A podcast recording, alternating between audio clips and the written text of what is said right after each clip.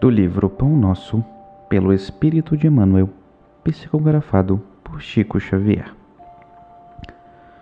Lição 24 Filhos Pródigos E, caindo em si, disse: Quantos jornaleiros de meu pai têm abundância de pão, e eu aqui pereço de fome. Lucas capítulo 15, versículo 17. Examinando-se a figura do filho pródigo, toda gente idealiza um homem rico, dissipando possibilidades materiais nos festins do mundo. O quadro, todavia, deve ser ampliado, abrangendo as modalidades diferentes. Os filhos pródigos não respiram somente onde encontra o dinheiro em abundância. Acomodam-se em todos os campos da atividade humana resvalando de posições diversas.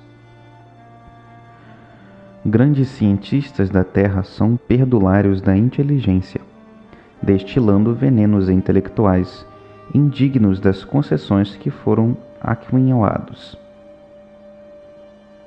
Artistas preciosos gastam por vezes inutilmente a imaginação e a sensibilidade em aventuras mesquinhas, caindo afinal nos desvãos do relaxamento e do crime.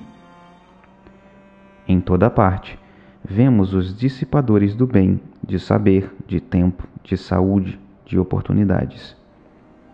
São aqueles que, contemplando os corações simples e humildes, em marcha para Deus, possuídos de verdadeira confiança, experimentam a enorme angústia da inutilidade e, distantes da paz íntima, exclamam desalentados.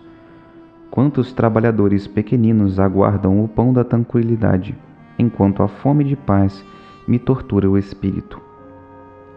O mundo permanece repleto de filhos pródigos, e, de hora em hora, milhares de vozes proferem aflitas exclamações iguais a esta. Em toda parte, vemos os dissipadores de bens, de saber, de tempo, de saúde, de oportunidades.